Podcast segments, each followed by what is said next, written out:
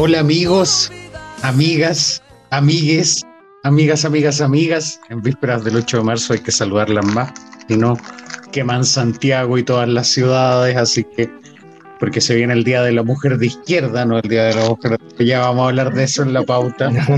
Aliens, monos, teles, delfines, todas las entidades raras que escuchan este podcast se les apareció marzo, tienen que pagar la patente, los que tienen hijos tienen que comprar los útiles y llevarlos al colegio, volver a relacionarse con los apoderados de mierda, los que tienen auto se les acabó la fiesta de ir en auto al trabajo sin taco, volvimos a la rutina de Chilezuela, volvió marzo. Pero aliviane marzo escuchando este humilde podcast, su podcast favorito que ya llega con una nueva entrega material disponible. ¡Uh! ¡Llegamos! sí. Llegamos, señora. Que nos estamos convirtiendo en un programa de farándula. señora. nos estamos convirtiendo en un programa de farándula porque nuestra política se ha puesto farandulera por todos los tremendos coletazos que ha traído el caso de la relación del mago Valdivia con Daniel Aranguis. Pero antes de ir a ese importante tema país, que sí, aparentemente un tema país, paso a saludar a Francisca. ¿Cómo estás ahí aleteando como gallina? Hola. Em, creo que la política nunca antes había sido tan emocionante. Creo que la derecha nunca nos había entregado tanto, tanto glamour. Creo que nunca habíamos tenido a políticos de derecha. Pero Maite Orsini no es de derecha, ¿o? No, porque estoy pensando en la gente de derecha. La gente de derecha no había, no había gente de derecha de la tele. Más quizás la. Mm, Como que no, y Longton, y Longton, ante el Longton. Nah, pero ese, ese, caballero es serio. Yo, yo le igual le compro a ese. No, no encuentro escandaloso. Encuentro que es más escandaloso el. Cati Barriga. No, no me están entendiendo. No me están entendiendo. No hay gente en el Parlamento, gente que actualmente trabaja en la política, que haya estado en la tele y que haya sido, son tan faranduleros como la Marta Cine, ¿cachai? Claro. porque el mundo de las artes, el mundo de las artes por lo general está asociado como a la izquierda. Porque son gente. Claro. Bueno, eh, Cruzcoque, Cruzcoque tampoco se ha mandado como que en realidad se ha mandado papelones como no tan faranduleros, ¿cachai? Solamente este... quemó a, una comadre que después terminó siendo era de supermercado. Sí, a Silvana. O Silvina. Claro. Pero bueno, solamente quiero decir que hice un gran mapa conceptual de esto, que lo podría mostrar, pero nuestro podcast es para gente ciega, porque no están viendo lo que estoy mostrando. Somos, un, somos un podcast inclusivo. ¿Ya? Para la gente que. Para, la gente que habla mal de nuestro podcast o que somos poco sustentables. Yo estoy mostrando ahora, ahora estoy mostrando un mapa conceptual. Y si usted no lo ve, porque es ciego. ¿Ya? Perfecto, en eso quedamos entonces. Eh, Muy bien. Pancha, andas entonces perdido. ¿Y tú, Rodrigo, cómo estás? eh, oh, brígido. Está, como que me conversando en la pauta que he impactado con tanto, tanto auto. Háblame de ti. Tanto auto, mucho auto, mucho auto. Mucho auto y mucho buen loco en auto y el ministro de Transportes que decía antes del super lunes, o el de Obras Públicas, el de Obras Públicas, uno chico que aparece en todo, que es como raro, pero se ve serio el hombre al menos, no como otros ministros de este no notable gobierno.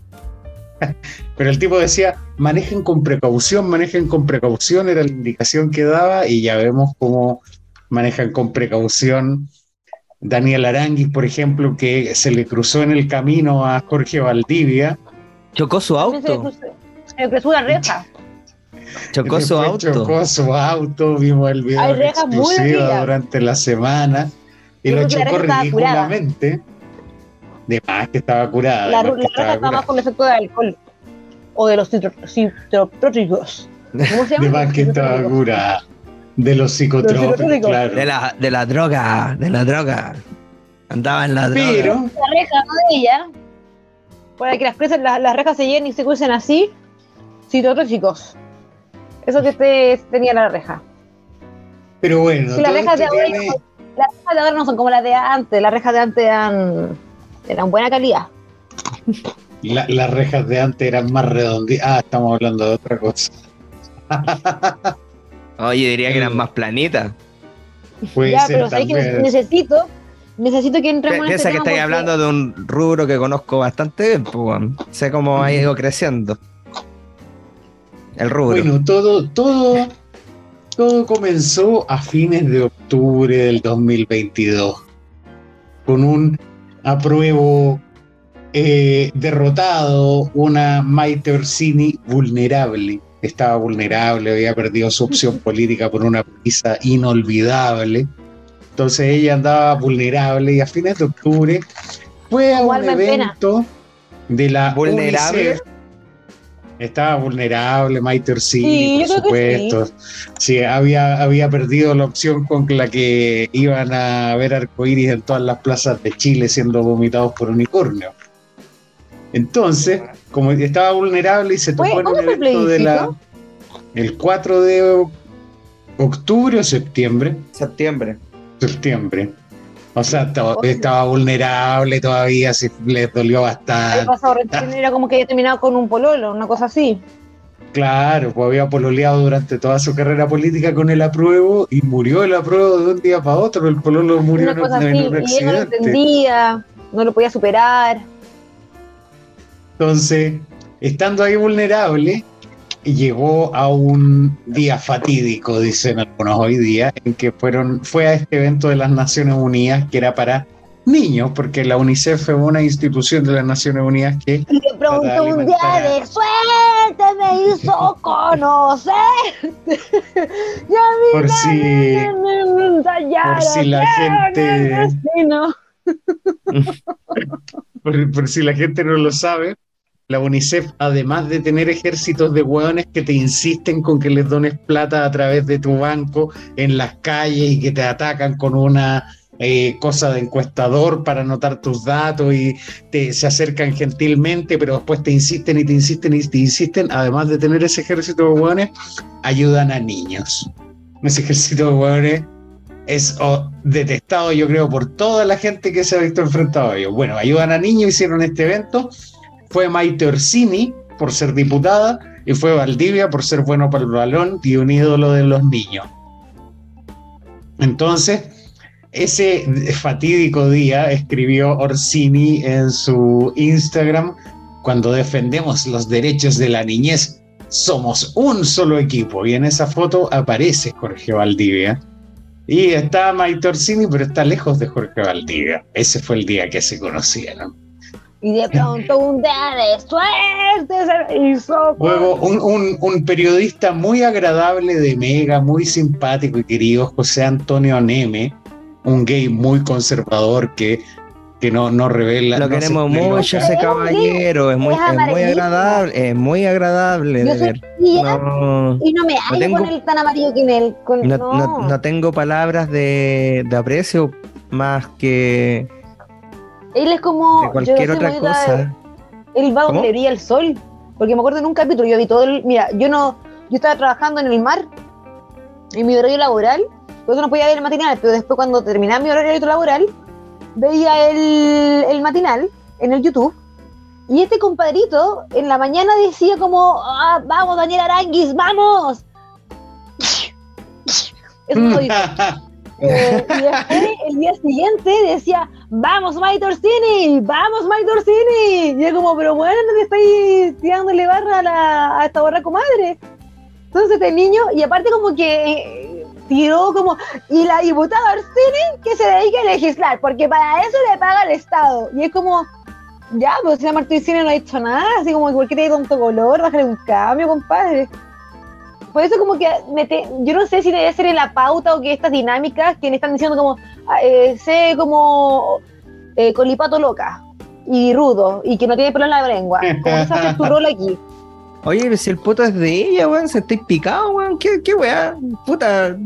Si la weá. Más si el, pro- el problema, el problema es la- el tráfico de influencias que existe detrás de esta weá. Sí, Ese es el problema. Es el Pero problema. Eso, sí. eso es un secreto a voces, pero vayamos en orden en la cronología. sí, como en se orden, cuenta la conocen- historia bien. se conocen en octubre, a fines de octubre, en este evento de la UNICEF, y eh, comienzan, a, y comienzan a salir, comienzan a salir, a establecer una, una relación de amistad, Oh, supuestamente, y Y le dijeron al, al Eh, músico, Pero ¿cómo se eso, llama? ¿a, Y, a qué hora era eso? ¿A qué hora era eso del Only You? Así como para Yo, que- el carrete, para entretener la idea de eso. Es que estoy con son música de amor. Voy a buscar una canción. Eh, puta, cantando esta canción, ¿cómo se llama? Eh, una En los española. cachetes yo le Una, pego. un- una- no, no, no, no, una, una española, me imagino la Maiter Cine así como a las 2 de la mañana Ah. mirando. al- Ella es comunista. Eh, republicano. se, se me derrite la boca cuando él me besa, cuando yo le tengo Ay, loca. loca. Se me derrite la piel cuando llega él. Se abraza él. bueno, la cosa es que... Canción de señora. Intensa, decíamos- intensa. Decíamos la semana pasada que Maite Orsini ahí parece ser más depredadora y yo creo eso, que ella se siente desvinculada. De hecho, eh, ella dijo que ella no tenía ninguna relación con Valdivia y Valdivia por otro lado dijo que sí tenía una relación con ella. Pues. Entonces, ¿Cuándo lo dijo? Valdivia lo dijo, sí. ¿Cuándo lo dijo? O sea, no lo dijo. Supuestamente Lo le dijo mal- a Neme, a José Antonio Neme. Me, está escribiendo Jorge Valdivia diciéndome que con Daniela. Ah, maldito. ¡Tremenda imitación! Sí, no, para, para, para, para, para. No es como la de Martín Ah, Cárcamo. no, para, para, para, para. Ah, no, no, no. para, para, para, para, Tenemos a Kramer acá, qué weá. Así es, porque aquí Porque estamos.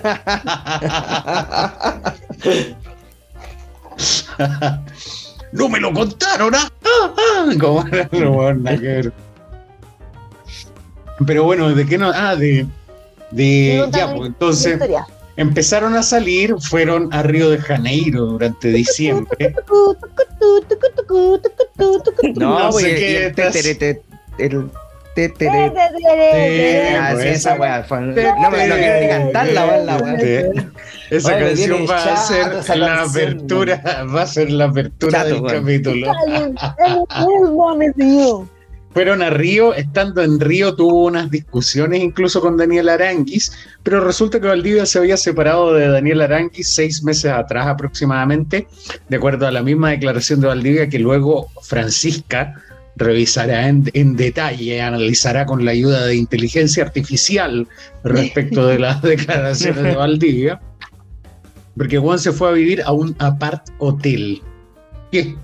Entonces, si él vivía en un apart hotel, claro que tenía todo el derecho a sentirse soltero y Daniel Arangui, a mi juicio, aquí ya estamos Soy poniéndonos el pelambre, yo lo que quiero. no tenía soltero. nada, nada que exigirle, pues si lo tenía viviendo en un apart hotel. Entonces, él se Carreteando con Pinilla, pobrecito, el culiao. tenía, tenía razón. No, y Pinilla todo duro, decían en el Festival de Viña, volviendo al capítulo pasado, ¿ah? Eh, entonces se fue a Río con Daniel Arangui y resulta que aquí viene una historia sabrosa porque ya había cierto nivel de celo, cierto problema. Daniel Arangui como que le empezó a poner problema a Valdivia en su declaración que después Francisca analizará con ayuda de chat GPT y otras inteligencias artificiales. Dice que Daniel Arangui fue a la part hotel a romperle weá. Bueno, pero resulta que un día, un fatídico día también, un fatídico día 25 de enero, Valdivia iba trotando por un parque de Vitacura cuando fue controlado. comillas. Trotando, trotando. Si el bueno es deportista igual. No, trotando, sí, es un deportista. Trotando, sí, sí, po. Es que van a contar Y- las dos versiones entonces, ¿no? No sé cuál es la otra versión. Yo, Yo me sé otra entiendo que versión de- que le parece que es la verdadera. Ya yo te la que hacía. la otra tú. Ya Iba trotando por un parque de Vitacura, le controlaron la identidad en la policía y él no andaba trotando con su carnet. Que es lo más Entonces, probable. Yo, un, yo discutió- salía con el celular, con suerte. ¿Cómo Sí. está la cosa? discutió con la policía y lo llevaron detenido hasta la comisaría. Una vez en la comisaría lograron eh, confirmar su identidad, cosa que suena bien poco creíble o no sé, o los pacos lo querían huevear o es mentira porque, bueno, todo el mundo ve a Valdivia y sabe quién es Valdivia y tendría que ser, no sé, como que eran pa- hay pacos venezolanos ya, no sé, como para que no, no lo Yo reconozcan. te, te voy a contar la verdad, que es la verdad de Daniela. y Yo le creo a ella. Paco venezolano, pues bueno. Pero no le piden a los venezolanos, no, este, no, este yo lo conozco. pues. Entonces, bueno, pero la cuestión es que le contó lo que le pasó a Valdivia a Maite Orsini. Y Maite Orsini, como abogada, le dijo: No te preocupes, guachito, mamazota te va a salvar. Y eh, llamó. Eso es lo que cuenta Atena Aranguis a Neme en, la, en, la- en el matinal del martes, una cosa así. Sí, me contó Daniela Aranguis. Ah, ¡Ay! ¡Ay! ¡Mi abuela Dani! Así es. Sí, igual, insoportable, madre. No es por nada, pero es que bueno, es como, ay, sí, me llamó Daniela. Ay, ay, ay. Así parece tortuga excitada, el culeado, weón. ¿Qué le pasa, weón? Es como ese video cuando, como que está el notero en un restaurante y sale un weón ultra gay y le dice, el weón, yo conozco a Antonio y el neme así en el estudio. Sí. Ay, Y sí. se esconde. Ah, ah, ah. Empieza así. Deberían juntarse con Leira así. Ay, te me acuerdo de esta época universitaria. Pues sí, se, se llevan mal, po. Y son la misma weá. Gracias, de veras. Alcaldesa Santiago se ve oyendo. Le dice, Y la, y la era así. No digas eso. Falta de respeto, facho. Y así yo. va a tirar. Claro, claro. Ya, pues entonces estábamos en que la Orsini y, y el Valdivia le dijo, oye, Maite, ¿sabes qué? Y Maite Ay, dijo, tus derechos pueden haber sido vulnerados, mago. Yo te ayudaré, pegaré un Ya telefonazo. que, los, ya que Carabineros te, te quitó la magia, yo te yo haré el llamado correspondiente. Así. Así fue. Valdivia supuestamente quería interponer una denuncia, pero Maite Orsini lo calmó y decidió interceder llamando a Karina Sosa, la Ay, directora de Derechos Humanos de Carabineros. Entonces, cuando la llamó, le dijo que Valdivia quería hablar directamente con la general para así evitar una denuncia y que el caso escalara más lejos. Sosa y Orsini ya se conocían luego de haber coordinado temas de género y seguridad anteriormente. Cáchense. Entonces ahí es donde empieza la beta más sensible para Maite Orsini porque la acusan de tráfico de influencias, cosa que para mí Uh, es oh. cierta. Sí, Porque lo es. no cualquier mortal Ya, puede pero le puedo decir, con- le puedo decir algo, mi teoría y también los antecedentes que tengo yo.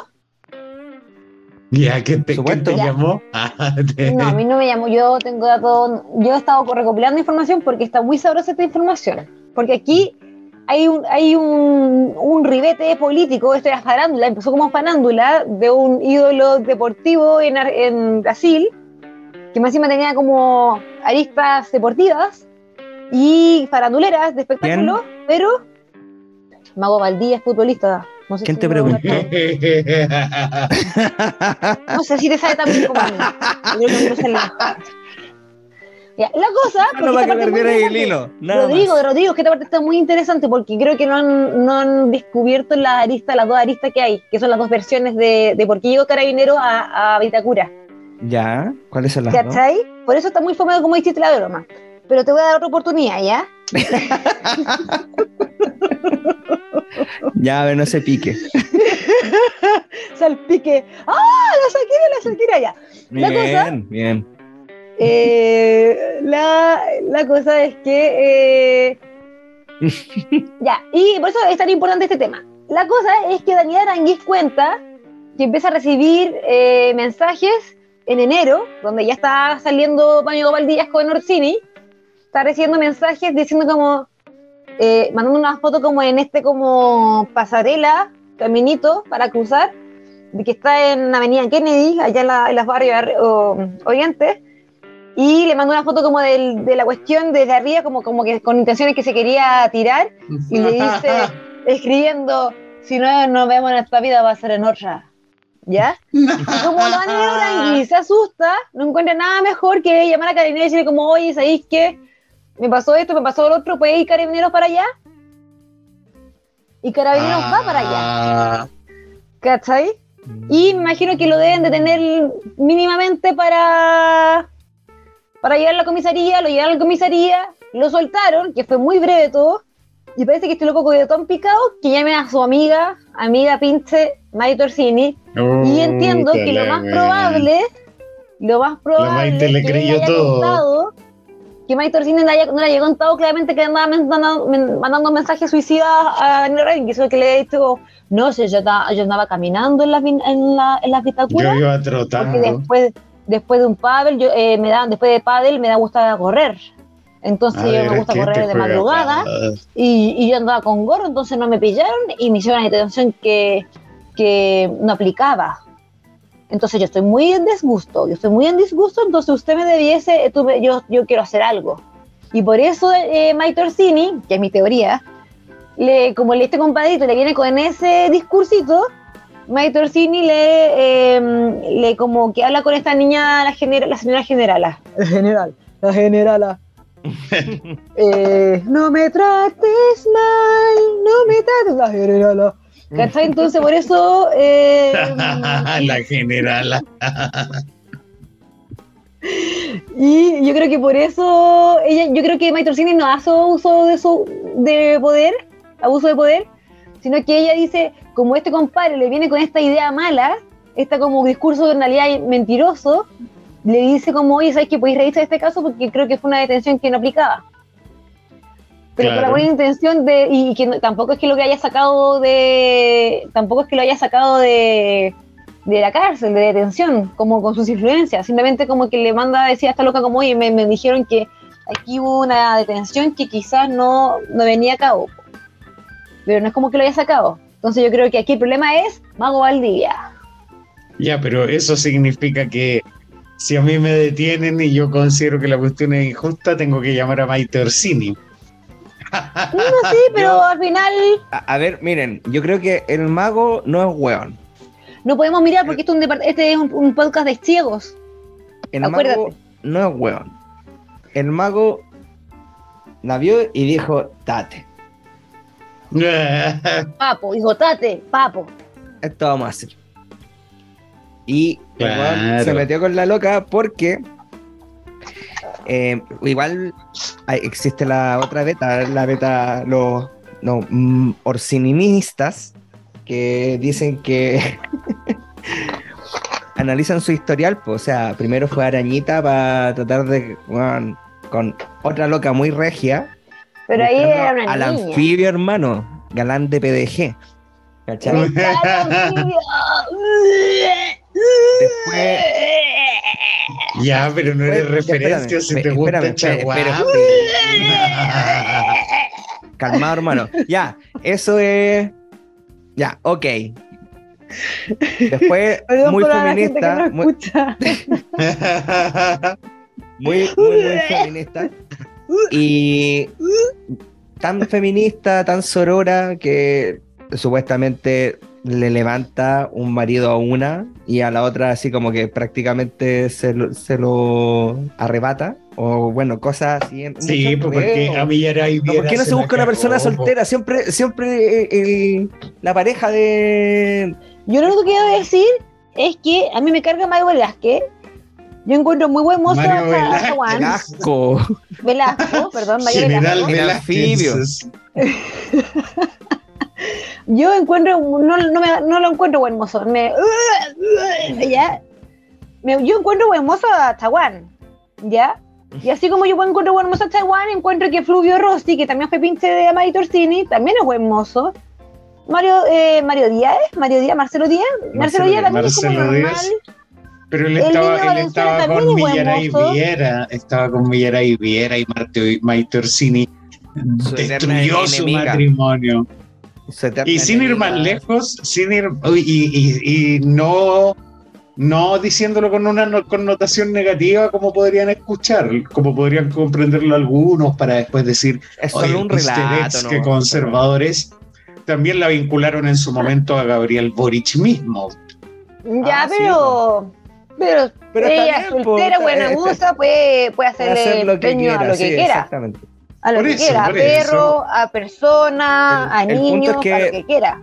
Sí, el punto es que, claro, con ese historial, Valdivia dijo, ¡ulala!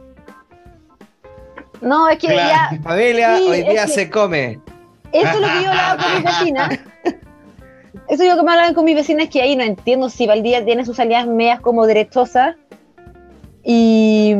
Pero que Maite Orsini no, le, no, lo, quiere para conversar, no, lo quiere para conversar, entonces ni para asesoría política. Por ejemplo, cuando dice, cuando yo, cuando ella decía que no, es que esto me va a jugar en contra por mi carrera, a mí me siento que le causa en contra que esté emparajada con él. Porque a mí no me cae como una persona tan como que lleva en el espíritu su RD sea capaz de enredarse con una persona derechosa, pues y, que apoyó a, y apoyó a Bolsonaro, porque son del país de los dos. No, ahí eso me, me, eso... lo hizo hace poco, lo hizo hace poco, pero es que eso para mí prueba más que nada de que Maite Orsini no tiene un compromiso político real y es una más de esas cuicas eh, de vida cómoda histórica que abrazan la causa de izquierda porque les parece más, ay, pero que en realidad no tienen ni un compromiso real con su como causa. como todas las comunistas de la DRD, seguramente. Eh, también, y como la misma Irací, que también habla pura wea. ¿Para qué? no, no sé si habla pura wea, pero pero mm. eh, está desviando, ha desviado fondos del objetivo central que es mantener bien la comuna a, eh, comprar una clínica con sobreprecio que todavía está levantando polvareda. Entonces, todas estas niñas, feliz día niñas para ustedes, todas estas niñas eh, están de hecho de fiesta y lo único que piensan es en el 8 de marzo para ver qué tanto van a quemar Chile. Oye, espérate, a propósito de 8 de marzo, o quizá lo hablamos de, más adelante. Es que tengo, tengo, un reparo con un afiche que vi en la calle. ¿Qué afiche? Había un afiche que estaba en el GAM que decía: ¡El paro feminista va! ¡Como lo llevaremos todos! Sí, pues sí. Yo no, sé, yo no sé si es porque soy una señora de 50 años, pero yo decía: ¿Cuál, cuál, cuál, cuál desazón, cuál desdén eh, le están generando tanto, tanto menoscabo para que se genere un paro feminista? Pero es que esos son los carteles que pegan las lesbianas feas que tú criticabas la semana pasada. Entonces, como que yo me imagino. Yo me imagino una comadre así pegando ese cartel, así salpicando pegamento para todos lados con una polera sin manga y agarrando una brocha, ¡pa! y saltan pelos debajo de su axila así de 20 o por ejemplo... Y dice, sí, chiquilla, el pueblo feminista va, ¡Ah! Y por ejemplo, también había otro, otro podcast, como, perdón, otro podcast, otro, una, un, post de, de una cuenta feminista, pero argentina, como que estaba criticando a las, a las como invitaciones de bailar zumba el día del 8M. ¿cachai? Y era como, y ahí como estaba leyendo las discusiones, y era como, ya, pero si ellos quieren celebrar, conmemorar el, bailando zumba, que la hagan, ¿cachai? O sea, cosa de cada uno, qué sé yo, pero tampoco estas niñas, estas niñas pueden como que andar igual exigiendo cómo celebrar o conmemorar el, el 8M, pues entonces como que siento que ahí la gente se pone muy delicada, igual el de puti. A mí me gusta rezar, me gusta rezar el 8M, para que el comunismo mismo se erradique del país. Sí, bueno, esa cuestión está como... ya que hemos caído Voy a llamar, ojalá Don Boric, que yo lo quiero mucho, él pueda tomar ribetes que ha realizado eh, Bukele. Oye, el otro día veía Pensar que, que los brasileños casi les resulta, casi les resulta. casi, casi llegan los aliens y sacan el comunismo así de cuajo en, en la Tierra. Oye, la- las medidas de Bukele contra los, los maras son cuáticas, eso sí, Sí, ese caballero igual No, ser- no sé si estoy se expectante llama- de que resulte de eso. Es, es- es populismo, pero eh, el, el problema del populismo es en la forma más que la esencia. Sí, igual se basan en cosas que son como, eh, entre comillas, lógicas, pero bien salomónicas. Es Sí. muy interesante ese fenómeno. Pero de hecho me gustaría captar qué va a pasar en cinco años más en El Salvador. Eh, o sea, Eh, es que depende mucho, depende, porque si seguís controlando la delincuencia de esa manera y no te caes en otras cosas, eh, le puede ir muy bien. El problema es que ya el nivel de poder que tiene esa persona o que, la, o que ha adquirido esa persona mm, va un poquito más allá. Cerca fiesta caliente las mujeres. No, no- no- Sí. no- eh, alineado con lineamientos democráticos, tratados internacionales y todas esas mierdas que quizás hay gente que dice, ay, pero ¿por qué existe? Porque, puta, tienen que existir un montón de weas para que no nos pitiemos entre nosotros, pues, principalmente. Pero bueno, eh, sí es interesante el fenómeno de, de control de delincuencia. Eh, me parece interesante que, que haya logrado bajar, o sea, los números son abrumadores. El problema es que no sabemos cuán, cuán otros problemas hay asociados a eso también. Yo desconozco bastante de lo que pasa allá en El Salvador. Y que ahí están esas cuestiones. Lo desconoce porque según maras, tú, tú crees que son puros monos. Y eso está mal que tú pienses eso de ese país. Entonces nos deberían escuchar, pues. También hay personas en ese país. Así que deberías Deberíamos- estar más interiorizados con lo que pasa en ese país. No son monos, ¿ya? eres muy poco, eres un indocto. Podrían ser monos si escucharan este podcast allá, lo cual sería bastante interesante, además, para que nos contaran lo felices que son con las políticas de Bukele en relación a nuestra infinita tristeza con las políticas de Boric. Hoy no estás ahí alegre por el IMASEC, a ti que te gusta hablar tanto de la economía, que va, toda la cuestión.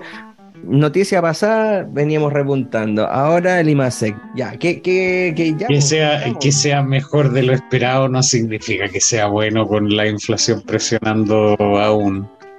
Yo creo Pero que está, eh, está ahí, está ahí avanzando en vez de retroceder. Pero la inflación no se sosegó. ¿Cuál es el problema? la inflación no se ha sosegado. No, pues, hay que seguir trabajando. Pero ¿no? Ya- que había, un- había un indicador que había crecido. Dice que Chile había crecido. ¿ah? Eh, Un sí, poquito y que por sí, estaban muy felices. ¿ah? pero creció un poquito, un poquito más de lo esperado, pero eso no significa que sea una cifra buena.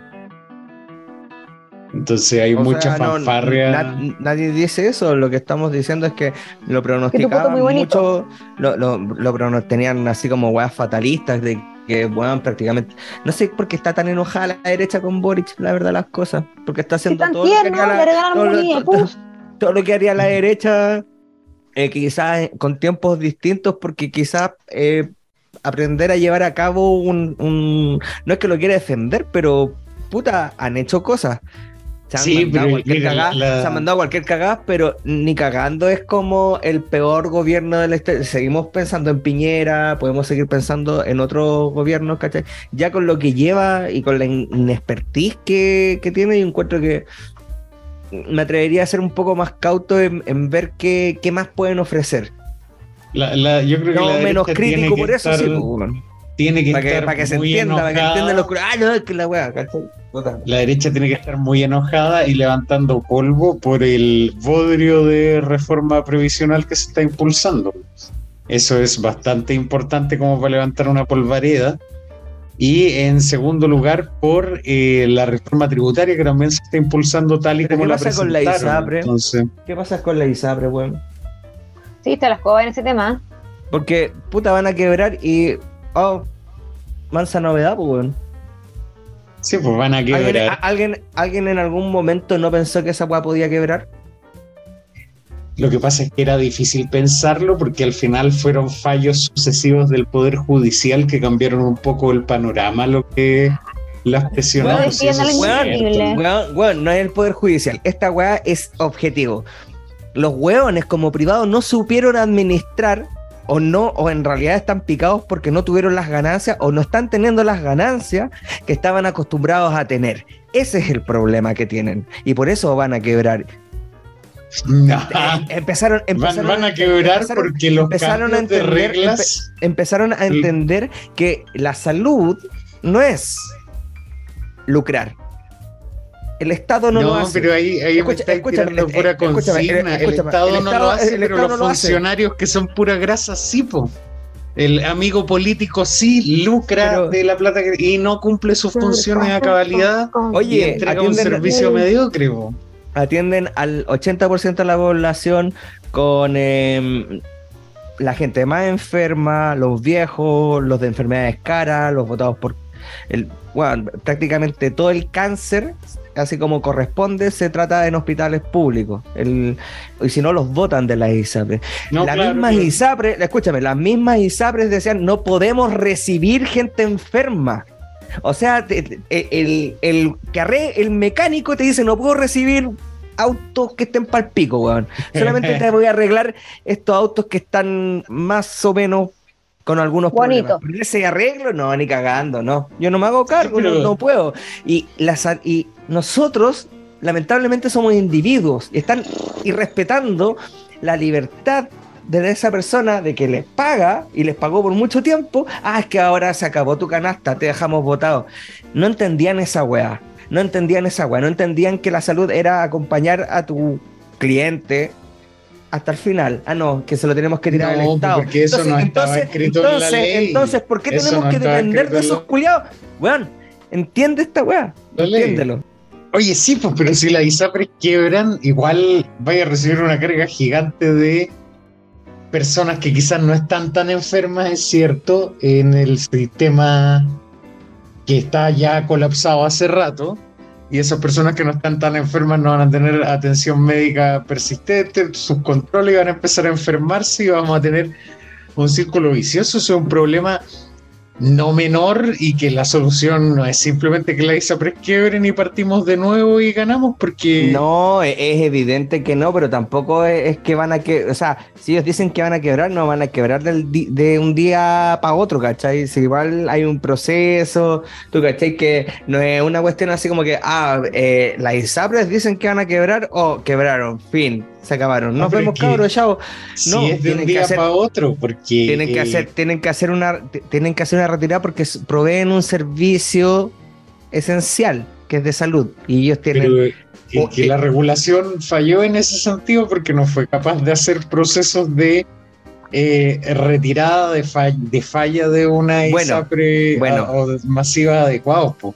Si lo que pasa es que si van a quebrar de golpe porque depende de eh, cómo se pronuncia el regulador de las ISAPRES, que tiene plazo hasta junio para la implementación del fallo de la Corte Suprema que devuelve los pagos en exceso de acuerdo a la tabla de factores que se aplicaba el 2020 y que la Corte Suprema dijo tiene que aplicar esto y todo lo que haya cobrado en exceso lo devuelve.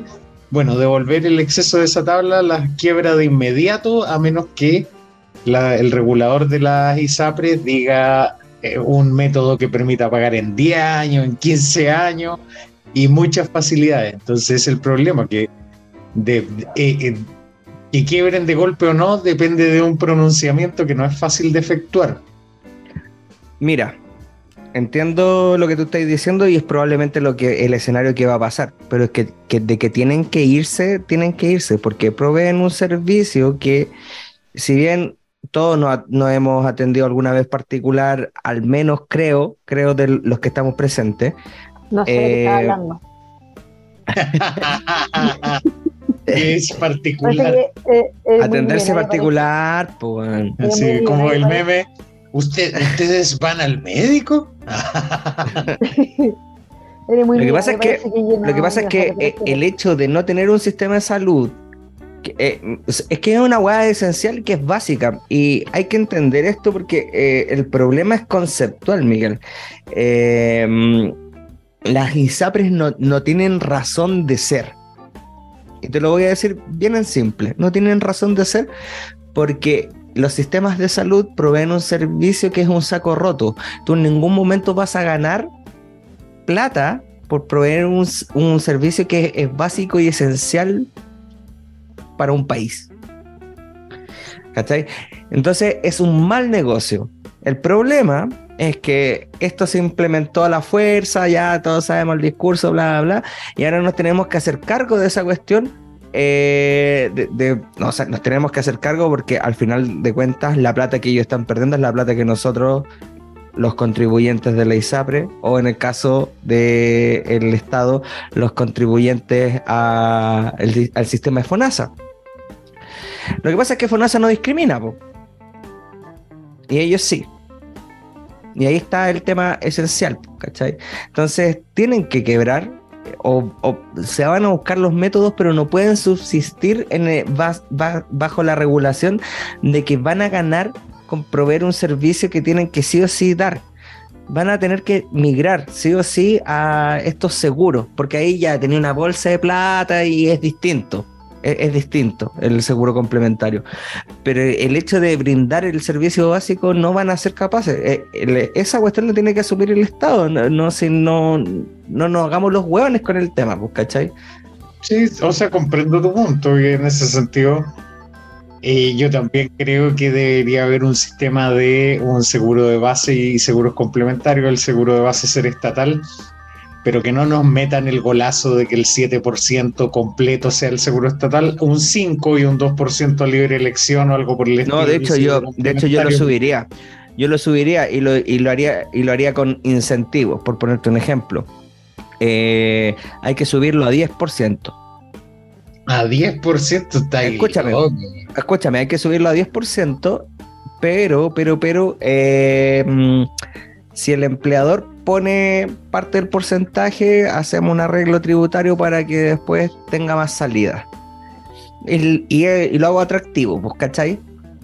y, y complementan, complementan los dos ese 3% sin cargo al trabajador y con eso logras un, aumento de, de plata instantáneo que te puede ayudar a recontratar a toda la gente que está votada del sistema privado incluyendo médicos, TENS y todos los que están acostumbrados a ganar mucha plata porque versus eh, empezar en el estado es distinto, pero van a tener que hacerlo.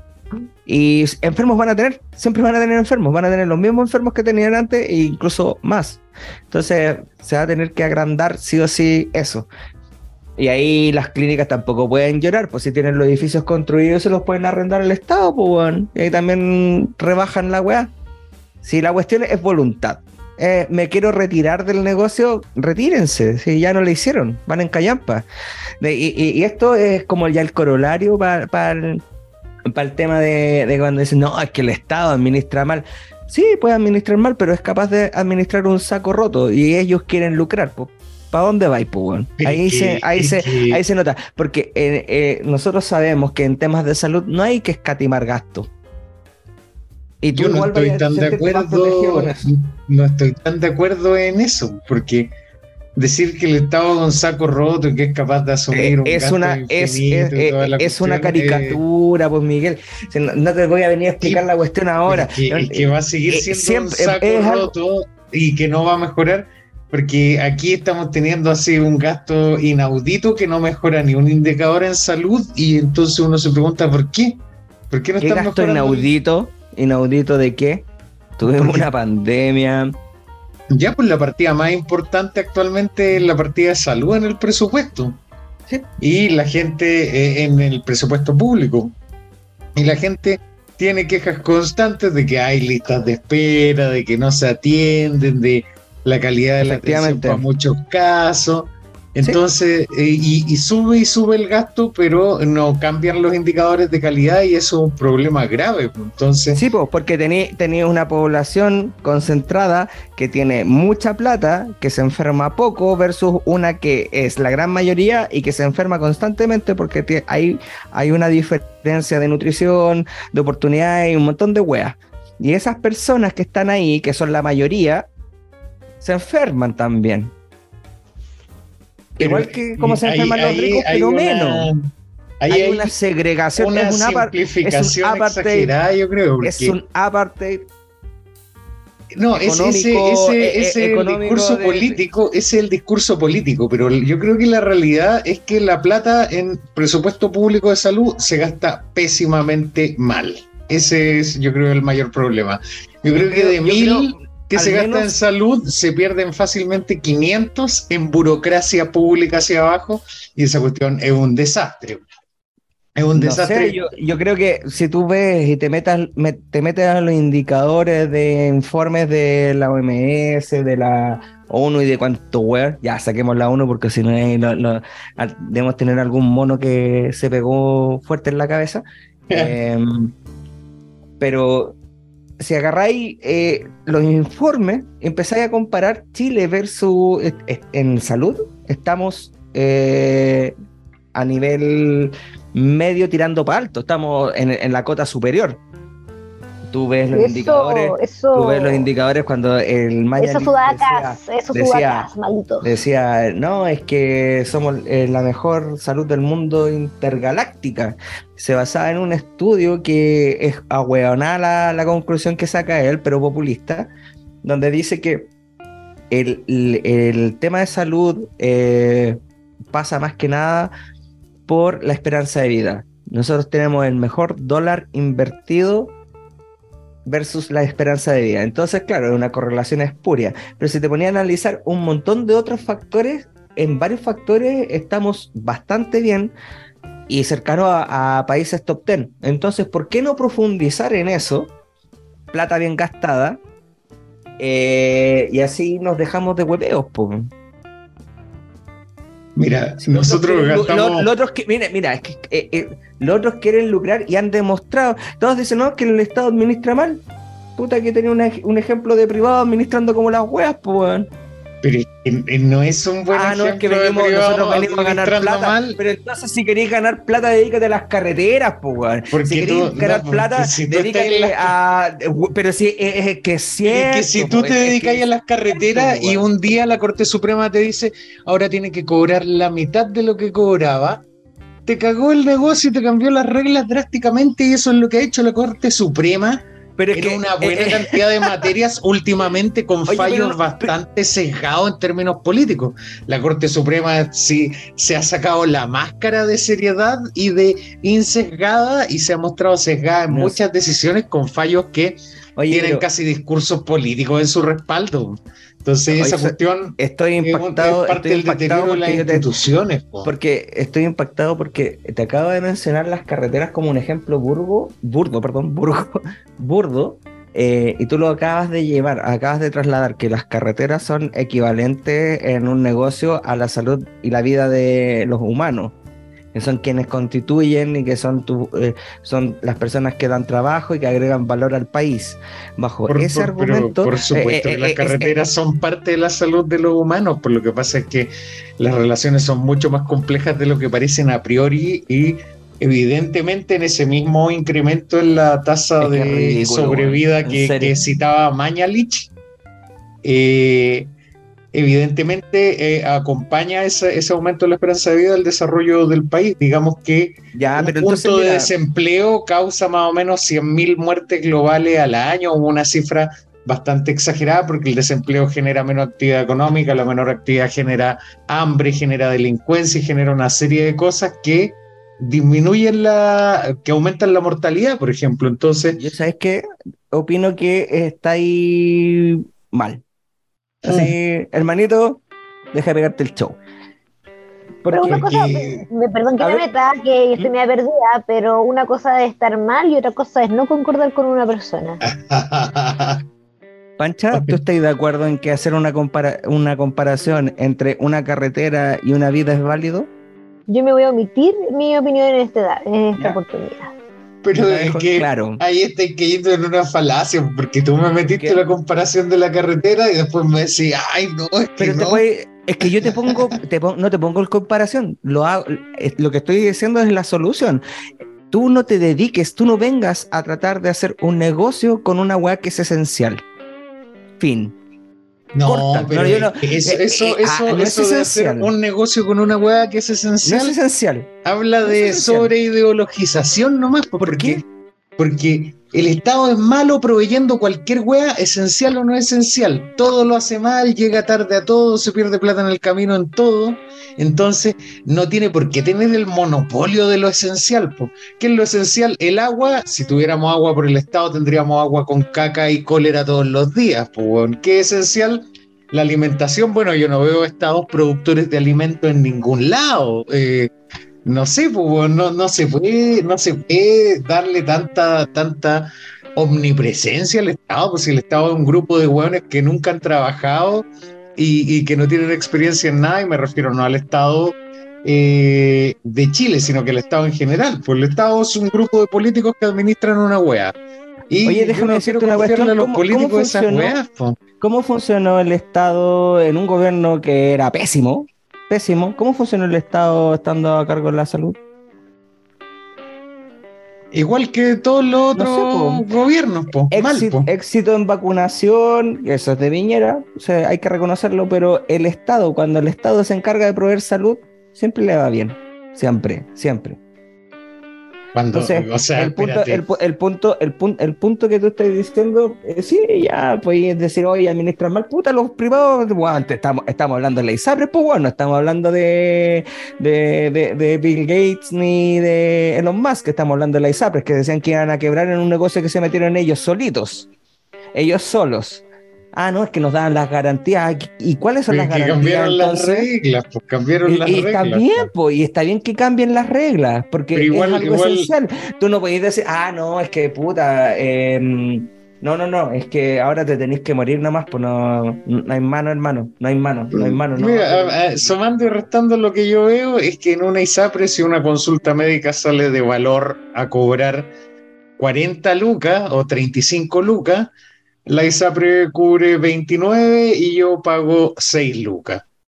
Entonces, eso versus en FONASA, que tengo que pagar de las 35 lucas, tengo que pagar 20 lucas y FONASA me saca el mismo 7%. yo digo, espera, espera, a ver qué está pasando acá. ¿Qué está pasando acá? ¿Por qué tengo que deteriorar mi situación producto de estos cambios en regla, en realidad yo preferiría pagar más y no deteriorarla y no tener que irme a FONASA a pagar más por una atención privada o esperar un año entero por una atención en, en, el, hospital público. Voy a insistir en el tema de que em, FONASA alberga a cerca del 70% de la población eh, ya, pues le vamos a meter más, carga. Es la, población más vulnerable y la que más se enferma, versus la población que tienen la ISAPRE, que están, se quejan porque no se pueden enfermar y no se enferman nunca. No, no sabría decir, pero recuerda que recién detuvieron a una mafia de hueones que defraudaban a los sistemas porque vendían licencias médicas y entregaban como 15 mil al año efectivamente en eso también se tiene que trabajar. Pues, no, eso no significa de que no vayas a migrar. Pero bueno, el, punto es que la ISAPRE administran mal. Punto para el Estado. Segundo, em, a mí me llama mucho la atención que hayáis mencionado y, caímos en las carreteras sin querer queriendo. Oye, las carreteras, sí, está bien, no, nos ayudan y todo esto, pero también provocan muertes, po, y hartas muertes al año.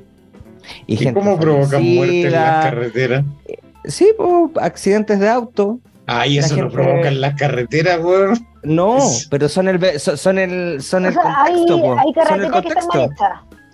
Porque eso, eso no se están haciendo responsables es, una agua contextual, de la delincuencia.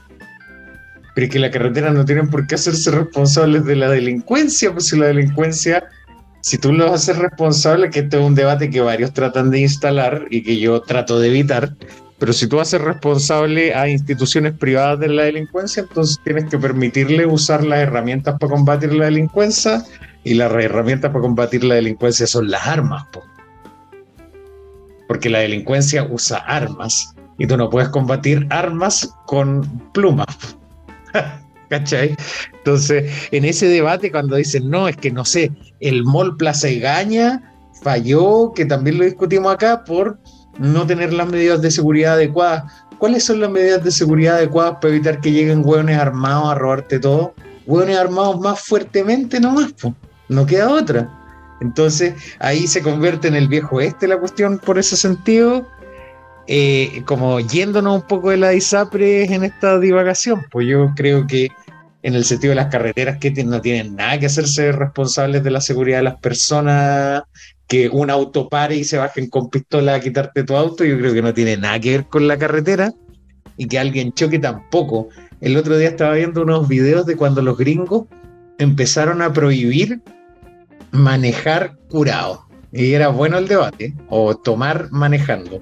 Entonces había unos gringos que decían, el Estado se está metiendo hasta como manejo, me exigen que ponga, me ponga un cinturón de seguridad, y más encima no puedo beber, entonces había buenos que, que protestaban contra esa cuestión en los 80, tomándose el pack de chela en el auto mientras manejaban con la ventana abajo. Era, igual, Es como loca igual la cuestión, porque en cierta medida tienen razón. Y ahí van a decir, eh, no, no, es que no tienen razón. En cierta medida tienen. razón. No tienen. Porque tú asumes riesgos, tú tienes, tú tienes que tener el derecho a asumir los riesgos que tú quieras en tu vida, yo creo. Porque que se meta otro a decirte que esto es peligroso y que no puedas hacer algo porque es peligroso es una intromisión exagerada dentro del libre albedrío humano. Y esa intromisión exagerada. Y, ojo que esta reflexión es pasándose por el pico las libertades que tiene un tercero si es que está metido. Nada más. Pero es que podría, ¿por qué tendría que estar metido un tercero? Ah, porque si manejo curado puedo atropellar a alguien, puedo provocar un accidente, estoy manejando a exceso de velocidad o, puedo reaccionar mal y atropellar a una familia, a un niñito, un ciclista. No, sí, entiendo, entiendo las consecuencias, pero vale, eso vale verga, pues es que tú, hoy no, si tienen razón, puta, principio de libertad, bueno, lo que pasa es que pensáis siempre en tu ombligo, no, no, no, no eres capaz de Ah, pero es que tú puedes permitir. vivo, vivo en una vida que está conectada con la vida de otras personas. Y que tú, no tienes para qué prohibir. Y mis decisiones son ejecutadas a veces mal y pueden afectar la vida de otra persona. Bueno, eso, eso pasa con todas las decisiones que toma el Estado todos los días. Ya, pero no, no, es como que, oye, voy a salir a manejar curado, pues, bueno. No, no, pero ese es un ejemplo burdo porque igual llamaba la atención el debate, pero en lo burdo del ejemplo igual tiene cosas interesantes. Tiene cosas interesantes porque está prohibiendo y penalizando algo que en realidad con el solo hecho de penalizar ya debería tener alguna, alguna penalizar, no sé si usted mata a alguien curado, tiene cadena perpetua, pero no está prohibido que um, tome manejando chela, por ejemplo, que maneje tomando chela, por ejemplo. ¿Cachai? Ahí no es tan no es, no es tan una intromisión tan grave. Pero si está prohibido que estés tomando chela en el auto manejando, está prohibido andar curado. Sí, pues está prohibido. Te, hacen un examen. Claro, está prohibido desde que se empezó a implementar una prohibición y se empezó a implementar una prohibición por la propensión a los accidentes de esto. Está bien, ahí está diciendo, mire, ¿sabe qué? Usted es tonto y en realidad yo le tengo que prohibir porque usted no es capaz de no hacerlo o de cuidarse. Eso mismo se está extrapolando a muchas otras cosas. Pero eh, por contraposición. Lo mismo con la salud, usted no se puede cuidar y las ISAPRES tampoco lo pueden cuidar, tiene que venir para acá. Pues. y tiene que venir para acá a pagarme mucha plata si se quiere cuidar, porque si no, no se va a cuidar porque nunca se va a atender. Y voy, a tener mucha plata de gente que no se enferma para poder tratar a gente que está enferma. Buena. Y que el pobre es pobre porque quiere. Voy a tener mucha plata para. Exactamente, Pancha. Voy a tener mucha plata para designar a mis amigos en Fonasa y hacer crecer ese monstruo, porque eso es lo que han hecho en todo este tiempo. Yo creo. que, el autocuidado va de mano también de, la educación. Pues yo me he fijado que hay gente que llega y hace tonteras pensando en que. Que, que pueden solucionar su, se automedican de manera muy brutal y llega a urticaria. Entonces, claro, auto y cuidado me, me imagino que muchas más mamás, ponte tú, en vez de, de llevar al caro chico porque quiere un par de mocos, al, no sé, pues a la posta, Eh, hay mamás cuando tienen como que saben, cuando saben que, que un par de mocos le da un paracetamol y listo, ¿cachai? Pero no colapsan en el sistema público, po. Pero eso que yo creo que está un poco arraigado a la, al desconocimiento, po. ¿Cachai? Sí. Claro, No, sí, claro. Pancha, sácate el, eh, lo que tienes encima del micrófono. Ay, ay, perdón, que me dio frío. Aquí en, Ahí sí. Frío, qué, qué envidia tener frío hoy. Yo muero de calor. Te- te ir mal en la vida con tanta envidia. Yo muero de calor. Oye, pero eh, Ustedes Siguien- siguiendo de, eh, volviendo a la pauta, en realidad no fuimos mucho. eh, es que la salud no puede ser. El presidente es un oso de peluche. El presidente es Qué un oso de peluche. Y le regalan osos de peluche que son como él, osos de Winnie the Pooh. Todo por culpa de Fabricio Copano, que es algo que mencionamos en el capítulo anterior, porque a Fabricio Copano se le ocurrió decir que Boric era como Winnie the Pooh. Cosa que me parece chistoso, pero a mí me parece más chistoso algo que decíamos repetidamente en este podcast, que Boric parecía como que en ese momento lo decíamos la Irina Caramanos, como que lo peinaba, le ponía la chaqueta, le arreglaba el cuellito y le decía, ya, váyase para la moneda. Y le pasaban la bicicleta y da un besito en la frente. Claro, claro. Leía un cómic de mala imagen muy bueno que le decía, presidente Boric, subimos en la encuesta Cadem. Y le dice Camila Vallejo, y Boric le dice, pero no que no creíamos en esa. Y Camila Vallejo, pero ahora subimos, ahora sí. Y Boric le dice, ¿fue por los incendios? ¿Fue por ir en bicicleta? ¿Por qué fue? Y le dice, es por los chistes de Copano, presidente. Y ahí termina la weá, pero efectivamente parece ser que los chistes de Copano lo hicieron subir en popularidad. ¿Qué onda? Pero está bueno, está bueno que suba un poco en popularidad de repente para no tener un gobierno tan débil frente a la agenda legislativa que se viene este año, que está dura, porque el gobierno enfrenta sus eh, proyectos, algunos de sus proyectos estrellas, por ejemplo, se espera que el primero de mayo se pueda promulgar el proyecto de 40 horas, porque todo tiene que ser con fechas simbólicas para estos ñoñoínos. Entonces, el primero de mayo, el proyecto de 40 horas, o sea, en el día del trabajo, es del trabajador en realidad, aunque algunos calendarios dicen del trabajo. Trabajo, trabajo. Del trabajo. Ajá. Eh, además tienen, como hablábamos, que enfrentar el fierro caliente que en realidad no pensaron que iban a tener que enfrentar de las ISAPRES y ver cómo calibrar un sistema alternativo y una eventual transición.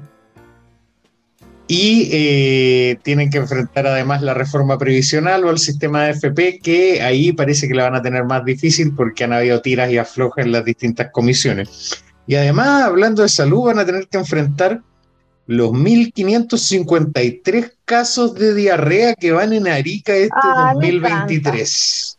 Lo bueno es que van a quedar delgados. ¿Qué habrá sido? Y yo creo que... Puede ser que ceviche están, peruano. No, yo creo que están nerviosos porque es marzo, entonces se le inflamó el, el ¿cómo se llama? El colon. El colon. Sí, están preocupados la gente. No, yo creo que debe ser algo viral. ¿O viral. ¡Es la nueva pandemia de la caca! Una de las cosas que dice la Seremia de Salud de Arica es que eh, no hay que bañarse en el primer tramo de la playa Chinchorro porque hay presencia de coliformes fecales. Coliforme. Ah, caca. lindo. Caca, caca, caca, sí. Pero, pero la bañarse en gente, caca siempre ha sido cool. pero la gente que se va a bañar, eh, no sé si se va a bañar ahí, pues.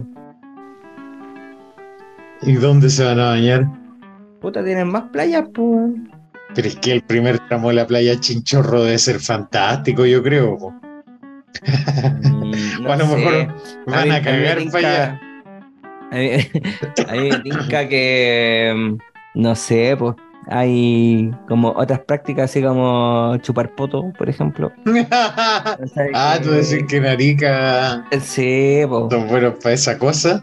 sí, pues son buenos para el curanto. Buenos para el curanto ahí en, en Arica, sí. Así que lo- los ariqueños están con diarrea, están con cagadera los ariqueños. Mira estos compadres. Además de eso, Además Bueno. de eso, además de los ariqueños con cagadera, el mago Valdivia, la eventual promulgación de eh, la ley Winnie the Pooh, no, la, la promulgación de las 40 horas y que el presidente es Winnie the Pooh, se viene el 8 de marzo, como decía al inicio del capítulo, el día de la mujer de izquierda. Y alguna yo no soy ilustre- feminista, yo soy femenina. Como dicen las de derecha, la derecha dicen eso. Que por también la Daniela. Aranguis. Bueno, tú Claro. igual deslizaste esa idea diciendo que todas las lesbianas eran feas. ¿Para qué? te- Yo no dije eso, yo no sé quién dijo eso, me sacaron de contexto. Me sacaron de contexto. bueno, está bien. Entonces se viene el día del el vandalismo femenino, en que las mujeres demuestran que pueden ser tan vándalas como el resto de la sociedad Por protestando. de tanto, yo me voy a defender, vamos a defender al género, al rubro y a, los- a las colegas, y no son tan vándalas. Quedan más las cobas el 28 o el 29 de marzo. Bueno, es cierto, pero sí o sí que al otro día del 8 de marzo están llenas las paredes de vaginas rayadas y cosas por el estilo, y diciendo macho opresor y el machito no sé qué, y todo rayado, esa El patriarcado es un juez que te juzga por nacer. Claro, A mí el Eh, otro día me mandaron un, un video, un video donde mm, había un colectivo que eh, mostraba puros picos. Así, y, y- y la música y, y el relato era, mira lo que nos ha impuesto el patriarcado. Pico, así, o pico para que lee, ya así, con todas las formas de pico escritas. Nosotros queremos cambiar eso. Por eso vamos a dibujar úteros y llamamos a las mejores grafiteras que vienen con stencil. a, Un hacer, útero. a hacer un útero. El problema Pero es que el útero, ¿cuándo el útero tiene la- tú lo, lo ve un piti y es un pico. Entonces, Pero es que- no, qué rabia. oye, y yo con Porque mi astigmatismo decía, hola, wea buena, weón. Porque es como dibujar, eh, ya, dibújame un testículo casi más o menos. Dibújame la próstata. No, pues como Claro, siento que el análogo del, del pirulín es, es la vulva. claro, pues eso es lo que tienen que dibujar en realidad. La y es súper vulva, la vulva que fácil hacer. todo. La vulva que lo ve todo. Claro. Claro, es súper fácil de hacer. Pero yo creo que la vulva que lo ve todo es la de Maite La papaya. No, es la, es la vulva de Maite Orsini. No nos metamos en eso, acuérdate que hubo Que nos puede demandar. Pero par de- acuérdate sí, un, pa- un par de podcasters que la sufrieron así, Brigio, porque hablaron mucho de esa parte de alguien. ¿En serio de quién? Creo que fue el Beno Espinosa con Lucas Socia y Pero de no, lo importante de quién era la vulva. de Denisma Lebrán. Oye, ¿Me pero están hablando de una vagina ajena? Eh, sí, hablaron mucho de, de eso en muy malos términos y se fueron Funaki. Así que nada que Oh, hablar de que la- se necesitaron. Ah, bueno, No, entonces pero hablemos, hablar de la vulva hablemos que lo ve todo. La vulva que lo- cambiando de Hablen tema entonces. Hablen de la vulva de sus madres, que es la única vulva que conocen. La vulva que lo ve todo. La vulva que lo ve todo, lo sabe. Yendo a un tema más aceptable, hablemos del pico de Boric. Ya, no, Ma- Maite Orsini, ¿qué nos puedes contar? ¡Ah! no. Oye, en este capítulo tan marcado por nuestra querida amiga Maite Orsini, a quien queremos mucho, que le mandamos saludos, pero mejor que, mejor que no venga a este podcast, porque No, que venga. que nadie la detenga, que venga, que venga, que nadie la detenga. No, más encima que, eh, que venga, po, que venga. Presencial, grabamos presencial. Claro, pero se puede confundir de micrófono. ¡Ah! Ah, fe- feliz 8M.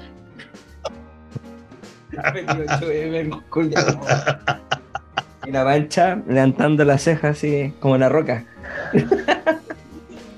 Oye, entonces con Maite Orsini que ayudó a Jorge Valdivia a que se salvara de un atropello a sus derechos humanos por parte de la policía. No pudo ayudar a otras personas que fueron atropelladas y sufrieron accidentes automotrices en la carretera de nuestro país y particularmente de nuestro viejo este, Santiago, la región metropolitana, donde una historia bien particular se observa, no, aparece un auto en Quinta Normal, en la calle Costanera eh, Sur, eh, con aparentes daños de haber recibido cierto impacto, pero lo más llamativo de todo era que tenía una, una mano en su parabrisas, una mano humana, no una mano de la del Byron. En el parabrisas. En el parabrisas. Voy a buscarlo en el, en el Twitter si hay alguna foto. No soy Ay, qué morbosa. morbo. Yo no soy morbosa, pero solamente por curiosidad, porque yo no creo lo que si no me lo dices, yo no lo veo, yo no lo creo. Una mano humana. Entonces, lo primero que empezaron Mándalo, mándalo. al Rodrigo, yo el- buscarlo. los Mano- matinales.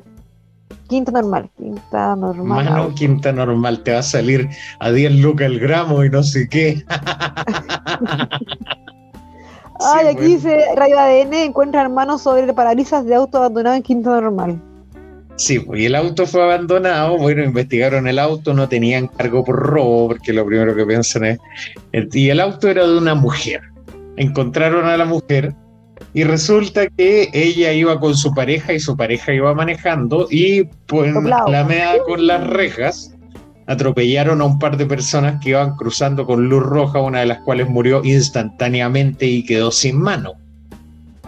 Entonces, ahí quedó un desastre. ¿Un desastre por qué? Porque un hueón quedó sin mano y iba a atorar el auto en cualquier parte con la mano ahí encima. Qué bonito regalo. Así es como cuando el gato te lleva una paloma muerta de regalo. Ahí te Ay, llevas muchas para tu casa un auto con una mano.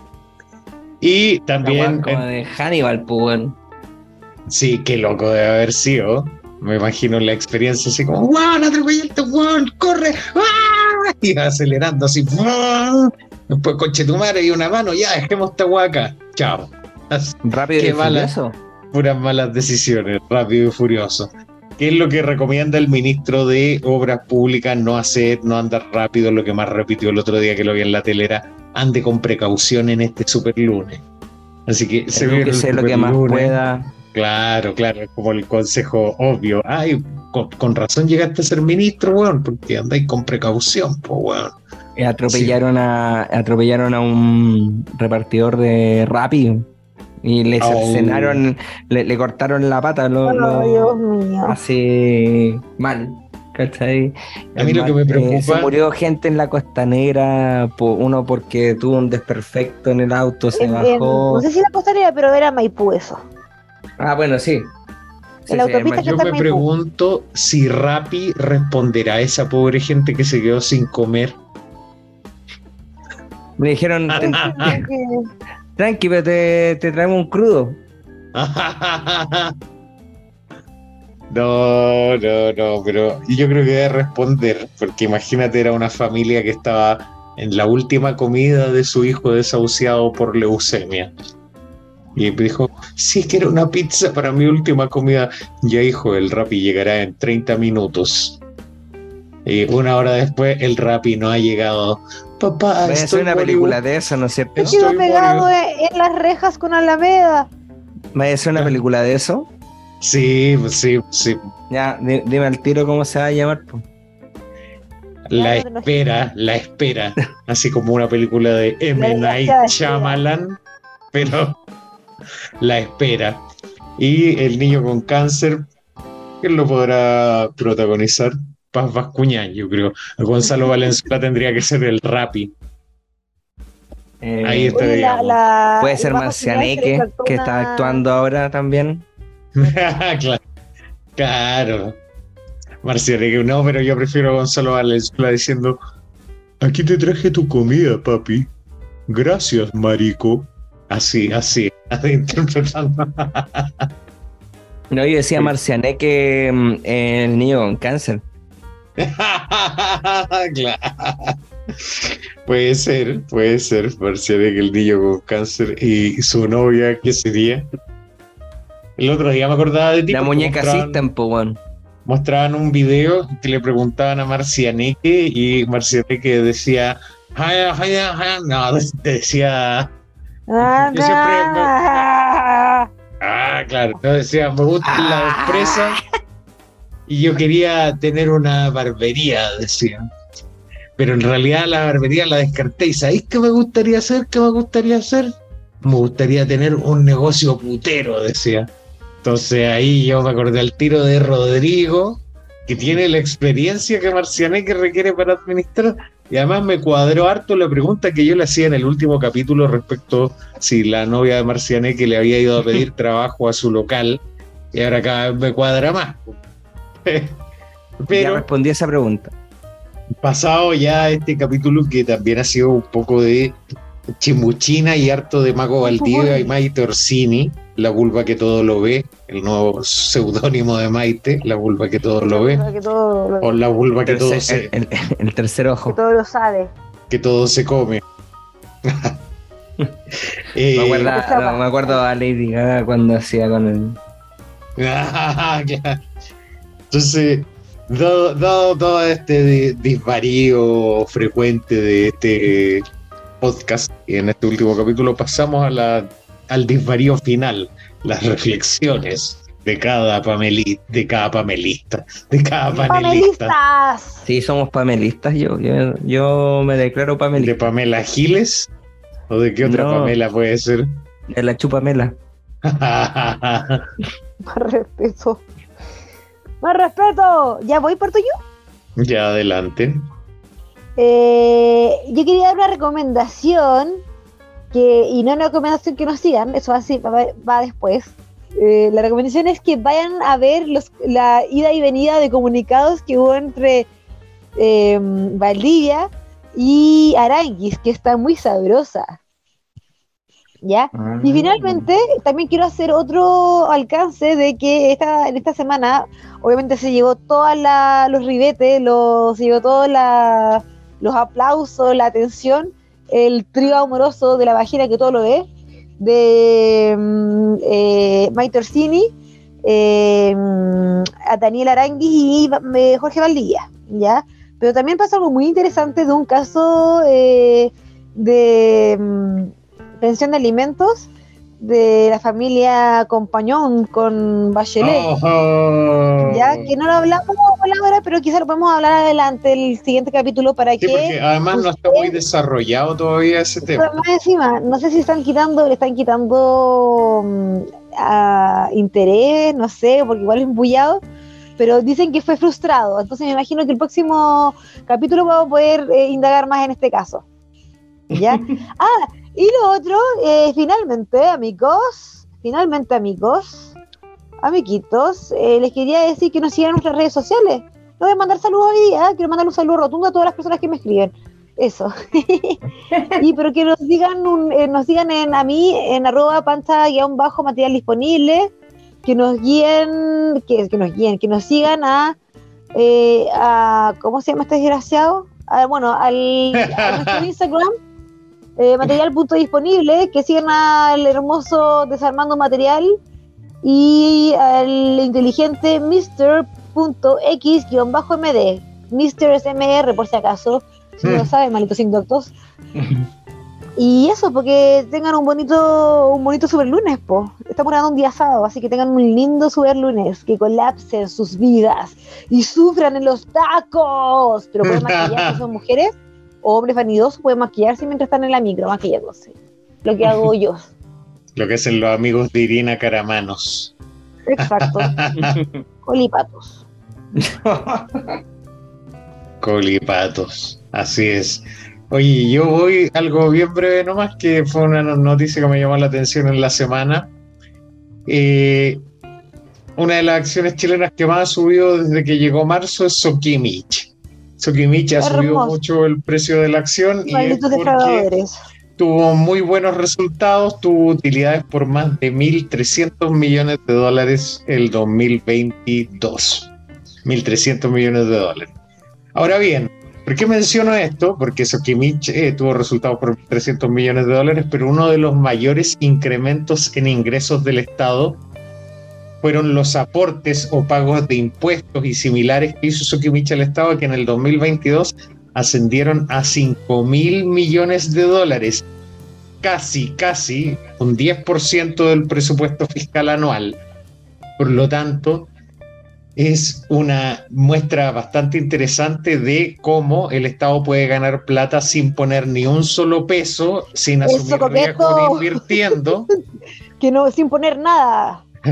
Eh, sin, sin, asumir riesgo invirtiendo, porque otro hace la inversión y le saca impuestos y no tenemos por qué ser dueños de la empresa nacional del litio para obtener recursos fiscales haciendo una cuestión llena de grasa, llena de políticos chanta y que eventualmente va a funcionar mal y asumiendo el riesgo de la inversión de eso con, financiándose con el bolsillo de los contribuyentes, cuando en realidad, sin hacer nada, llegaron 5 mil millones el año pasado. Imagínense.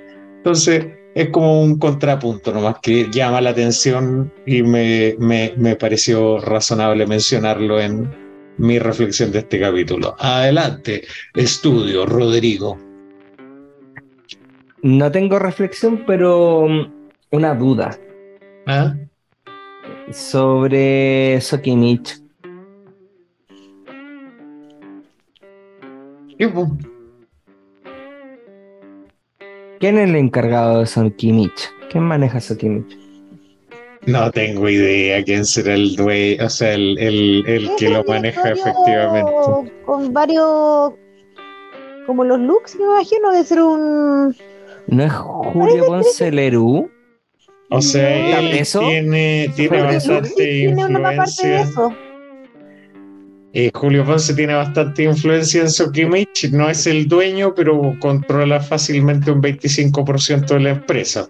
Ah, que eso lo hace. No, interesante. A mí, a mí, me parece muy interesante. Me encanta esto. Me encanta. Pero los principales dueños actualmente, al menos de los proyectos de litio, son los chinos, que eso no me gusta mucho, pero así es la cosa. Pues mientras trabajen, generen beneficio creen algún valor, está bien. Pues. Nosotros no o sea, bajo el mismo argumento que nombra Sokimich, podemos nombrar a los chinos entonces.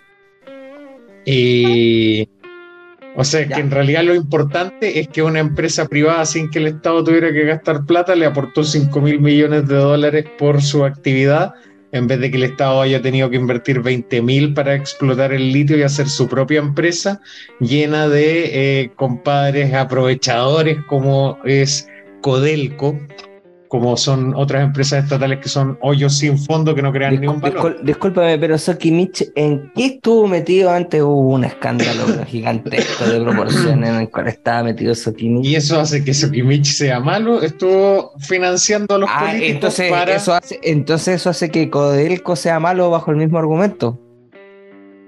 No, porque... no, no, no tiene, o sea, o sea, si vamos a defender, defendamos la agua completa, pues si no empezamos, ah, no, eh, ah, es que este sí, no, pero es que este no, este no se acomoda. Es, un prisma completamente distinto, porque los políticos te dicen que quieren llegar a la política para hacerte el bien, pero llegan para enriquecerse. entonces, entonces es normal que tú quieras tratar, o sea, es súper razonable querer tratar de comprar la decisión política, pues si es un don nadie que está ahí decidiendo cosas de las que no tiene idea y a quien tú puedes en el fondo eh, sesgar a tu favor con dinero, bienvenido sea, digamos, yo lo haría si tuviera plata y decisiones que los políticos tuvieran que tomar eh, en relación a mis proyectos.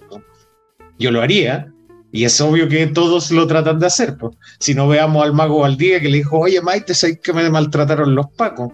Usó eh, a una política no con dinero, sino que con su pene para, para para obtener algún beneficio de los políticos, y así son, pues de los políticos hay que tratar de obtener beneficios individuales porque colectivos nunca, nunca vamos a obtener beneficios colectivos de los políticos. Me, sorprende tu capacidad de contradecirte, pero ok, estamos bien. vámonos, bueno. vámonos, vámonos, hasta siempre, muchachos, hasta la próxima. Perdón por lo poco. Los vimos. Perdón por lo poco en un nuevo capítulo de su podcast. Material disponible. Chao. Adiós.